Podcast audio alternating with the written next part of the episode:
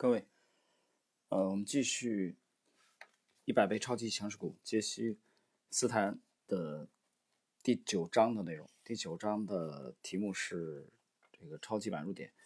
呃，那么在第九章的上一集的时候，啊，我们这个读到了作者强调的啊，这个六大啊超级的买入点啊，其中在上一集我们谈到了，等到巨额盈利的啊报告发布以后的两。是三周啊，再介入。呃，我们来看看第六个法则啊，买进法则。根据下趋势线选择买入时机。股价形成突破后的数月里，好的股票往往会再创新高或新低，他们会在上趋势线和下趋势线所形成的通道内运行。突破型交易者会选择冒着高风险在股价位于上趋势线时买入。而你则会选择下趋势线，下趋势线上啊，自认为可能较安全的位置建仓。散户通常在市场乐观情绪达到高潮时，以上趋势线的点位大举建仓。此时他们会认为股价即将开始暴涨，请千万不要相信他们。此时介入恰恰是最危险的。你要像一个忠诚的牧羊人，牢牢地盘踞在下趋势线附近。只有为数不多的几个牧羊人会将。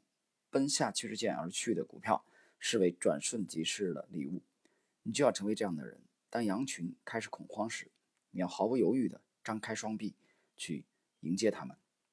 当然，股价触碰下趋势线的次数越多，其下穿突破的可能性越大。最好的股票在其股价掉头下跌之前触碰下趋势线的次数可能达到四到六次。如果某只股票在短期内频繁触碰下趋势线，则离上涨行情的结束也就不远。我并未买入过图九七所示的股票。举这个例子，只是为了说明该股票在触碰下趋势线后的巨大反弹力度。呃，那么这里面的作者强调的是这个下趋势线啊，这个它的这个触碰的次数的这个买进。其实它这里这个翻译的问题啊。我我认为，我个人认为是翻译的问题。嗯，其实更严格的说法，或者说大家更通俗、更容易理解的说法，它这个其实有点类似于这个呃江角度线啊，类似于这种。其实也就是可以把它呃这个理解为一个上升通道的这个下轨的位置啊。它这个翻译成是下趋势线，所以这个这个有时候会让一些散户造成误解啊。所以我们这里解释一下。好，我们来看本章的下一节内容。其他低风险潜在买入点，下面这些买入点通常会在买盘、卖盘啊耗尽时出现。每当下面这些安全买入点出现时，我们就会看到一些强势股开始迅速反弹。啊，第一项在 B、C、D 形态完成时买入。当一只持续数月呈上升趋势的股票在短时期内啊，一般是四到五周连创三次新低时，就会出现一个有利的风险回报比。我的经验是，如果一只股票连续创出三次新低，同时最后一个低点略处于前两个低点构成的曲线下方，请密切留意这只股票。这就是我所称的 BCD 形态。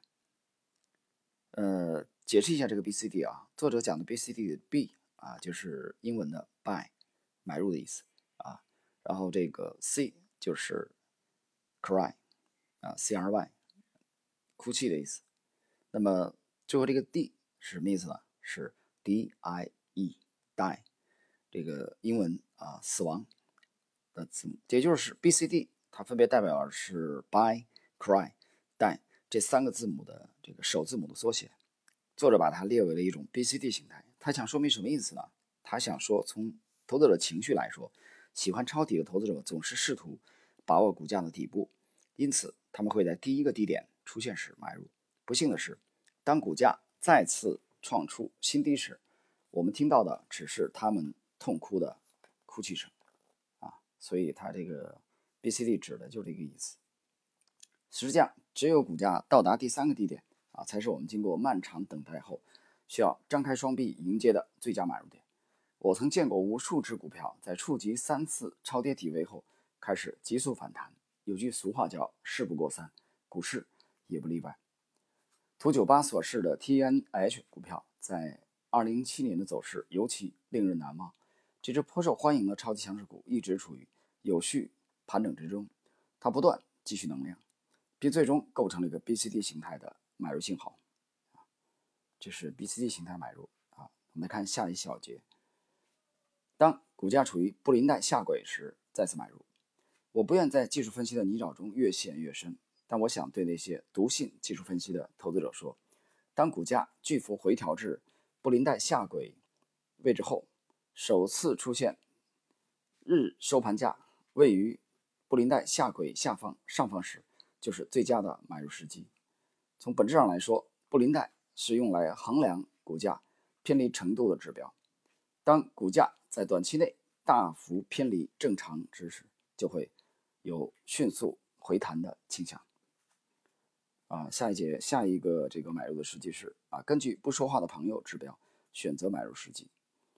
每个人都有这样的一位的朋友，他的生活完全被情绪左右。在这里，我们姑且称之为不会说话的朋友。这位朋友总是在底部卖出，顶部买入，每晚都会花一小时观看这个 Mad Money 节目。我们来想象这样一个场景啊，就在你看着自己这个业余已久的股票连跌不止时，这位朋友突然打电话来，告诉你他已经。出尽了这只股票的全部头寸，这可能就是可以马上入场的信号。要知道，你的朋友可是通过每一篇股评文章和留言板上的每一个帖子，他还做过许多标记。每日观看快餐式的财经电视节目，它就是测量人们对这只股票的主要情绪的晴雨表。最好的方法是在人们情绪普遍低落时入场。解释一下啊。这个其实类似于，呃，以前的这个营业部门口的啊卖茶叶蛋的这个老太太，啊和那个看自行车的啊，这是中国股市早年的一道亮丽的风景，啊，就是老头发现这个自行车的数量啊，营业部的自行车的数量，当时没什么汽车啊，助动车也少，那么持续啊一年多啊大半年。持续的这个门口没什么自行车的时候，就说明人气低迷到了极点，那往往会对应着股市的一个相对的低点啊，所以他们啊这些有心人啊会用这其实对市场情绪的一个一个啊考量的标准啊，这点其实让我想起来这个卖茶叶蛋的老太太啊和那个看自行车的这个老头类似于这种手法，其实利用的是市场情绪和心理，还有就是后边。接下来，作者谈的是其他四条低风险的移动平均线。呃，这个杰西斯坦在这部著作里边对均线还是特别的啊重视。他上来谈了一个这个十周均线附近啊，我当时就做了解释啊，我说你不要只迷信单一的这个。我们来看看他怎怎么去看待其余的四条移动平均线。虽然我们一直在找寻前文讨论过的神奇支撑线，但还有几条标准移动平均线也可以起到低风险支撑线的作用。第一个。是十日移动平均线。当一只超强势股向上突破当前底部，在更高位置形成一个新的底部时，股价沿着十日均线继续走高的可能性是非常大的。如果你发现某只股票短时间内的涨幅很大，往往就是最佳的入场机会，尤其是当其走势与下趋势线一致时，更是如此。二零一二年啊，PCLN 的走势就是一个符合十日均线的绝好例子。每当其股价触及十日均线，就会出现巨幅的上涨。二十日均线啊，他讲了第二条，一旦十日均线失去了支撑支撑作用，就该轮到二十日均线登场。待股价开始突破后，强劲的二十日均线会持续数月之久。除此以外，股票成交价一般都在二十日均线下方，同时静待五十日均线走势的到来。啊，接下来作者谈的是五十均线或者十周均线。向上触及股票的底部。截至目前，五十均线或十周均线是最安全的移动平均线买点。经过一到两个月的上涨以后，大多数动力强劲的股票都会失去上涨势头，很多股票都将在一个明确的底部位置横盘整理，直至五十均线出现向上抬升的走势。假如某只股票出现暴涨趋势，且成交价始终位于这些均线以上，其股价在未来有可能出现巨幅下跌，直至触及上升的五十平均线或十周均线才会停止。相比于五十均线，我更喜欢周线图上的十周均线。但从风险回报的角度看，这两条均线均能为投资者提供一定的保护。需要注意的是，虽然十周就是五十个交易日，但往往两条均线的成交略有区别。不过，在这两条均线向上形成一个坚实底部的任何点位买入都是很安全的。你需要结合底部和强劲的一根均线来构筑一张安全保障网，从而大幅减少下跌风险。那么，接下来啊，作者谈的是两百日均线，然后和二十或三十周的均线的结合。我们来看，大多数长期保持上涨的走势的股票，最终都会触及两百日均线、二十周均线或三十周均线等较长期的运动均线。在进行股价短线投资时，我们往往不会重视它们。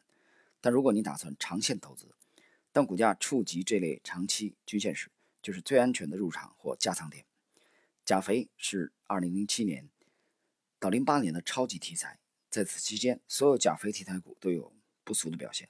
我对青猎队的股票啊是 POT，其三十周均线为股价提供了强劲的这个支撑啊。这个当然，他这里提的这个钾肥题材啊，指的是美股啊，07到08年。然后呢，在本书的这个这一节的随后。啊，图九三九幺三，它列举了这个 POT 股票的三十周均线的这个图表啊，来强调作者的这种说法。好了，朋友们，那么今天时间关系呢，我们对第九章啊超级买入法则的内容啊就进行到这里。呃，那么在下一节，我们进行第九章超级买入法则最后的内容的部分啊，下一节我们将进入如何确定头寸的。规模啊，让盈利股自由奔跑，和股市春天来临之前，不要冒险啊，不要关注整体市场和每日账户波动啊，这是下一节的内容。好了，今天这一节啊就到这里。